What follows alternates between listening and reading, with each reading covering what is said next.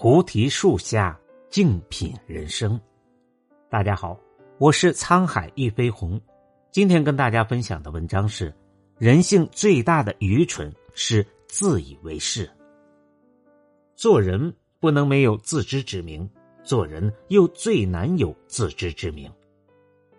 福楼拜曾写道：“大地有其边界，人类的愚蠢却没有尽头。”人这辈子最大的敌人不是别人，正是自己。很多时候，我们都无法及时发现和克服自身的弱点，总是太过自以为是、狂妄自大。殊不知，多少人的人生正是毁于此。不知什么时候开始，我们总会遇到一些莫名其妙、自带优越感的人。他们出过几次国，就自以为见过大世面。他们看过几本书，就开始对别人指手画脚；他们买了奢侈品，就看不起身边一切事物。这些人得意忘形、骄傲自大，总认为自己就是世界的中心。殊不知，越自以为是、锋芒毕露的人，往往越容易给自己带来麻烦和烦恼。庄子曾经说过：“人能虚己以游世，其孰能害之？”一个人如果过于狂妄，最终只会引火自焚。任正非正传一书里写过这样一个故事：当时华为新招了一个北大毕业生，这个毕业生第一天入职的时候，就公司的经营战略和组织架构等各项问题，洋洋洒洒写了一封万言书给任正非。写完之后，他信心满满的等待回复。想着自己聪明的头脑和独到的见解肯定会得到领导的欣赏和重视，没想到任正非看完之后说：“此人如果有精神病，建议送医院治疗；如果没病，建议辞退。”其实，一个北大的毕业生本身就已经足够优秀了，但凡他低调一点、谦虚一点，不是这么自以为是，肯定会得到重用。但若像这样高调炫耀，把自己当做多么了不起的大人物，反而会招来他人的厌恶和反感，最终丢了面子和工作。这不是聪明，而是一种贸然的蠢。莎士比亚说过：“愚者自以为聪明，智者则有自知之明。”很多时候，你的自吹自擂，在别人眼里也不过是跳梁小丑般的。哗众取宠罢了，只有谦卑躬行，才能不断进步。可惜很多人只会陷在自我优越的感觉里，裹足不前，必然成不了大事。自以为是，很多时候就像一个柔软的陷阱，一旦陷在里面，如果不能及时抽出脚步，埋没的可能是自己前程似锦的人生。想想自古以来。多少人就是因为自以为是、自命不凡而自断了前途，最终身败名裂。赵括读了几本兵书，自以为打仗天下第一，结果上了战场之后，只能饮恨沙场。杨修自是学识深厚，管不住自己的嘴巴，胡乱上谏进言，平白丢了性命。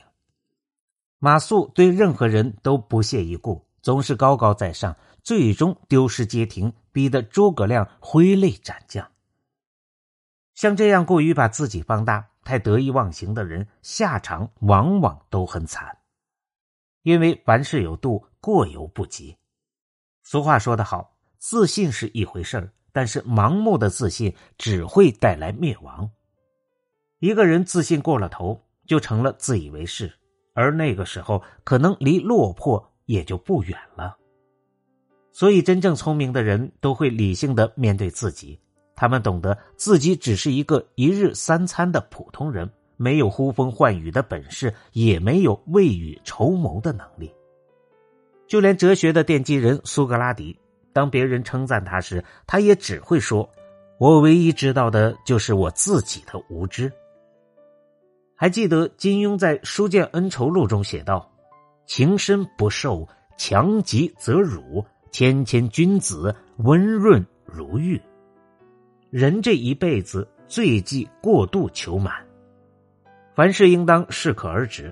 聪明中难得糊涂，深情中恰到好处，刚强中不卑不亢。放下自己的自以为是，方能过好这一生。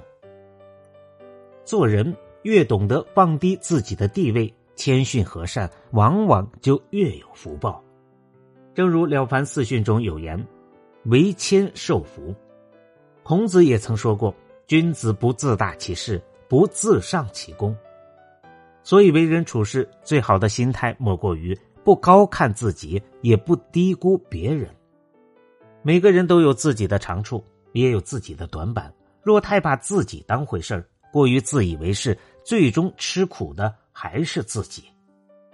曾经看过这样一个故事：宋代著名诗人苏轼常常与他的好朋友佛印禅师一起参禅悟道。有一次，他们约定静坐，互相看一下对方是什么样子。没过多久，苏轼先开口说道。大师呀，我看你像一坨屎。此时，佛印缓缓开口说：“苏学士，我看您俨然是一尊佛。”听完此话，苏东坡甚是得意，以为这次自己的修为胜过了佛印。等到他回到家中，和小妹说起此事时，不料苏小妹只是摇头叹息：“你的境界太低，佛印心中有佛，看万物都是佛。”你心中有屎，所以看别人就是一坨屎。人生在世，最忌讳把自己看得太重，而轻视他人。有句话说得好：“蠢才妄自尊大。”他自鸣得意的，正好是受人讥笑奚落的短处，而且往往把应该引为奇耻大辱的事大吹大擂。过于把自己位置放大，太得意忘形。并不会彰显人生的价值，唯有不高看自己，不低估别人，以平等之姿相处，以平和之心相交，才能更好的笑看人生。所以，无论何时何地，做人始终需要保持一颗平淡平静的心态，以有之长补自己之短，让自己在磨平棱角的同时，丰盈内涵，才是正道。感谢您的收听，本节目由喜马拉雅独家播出。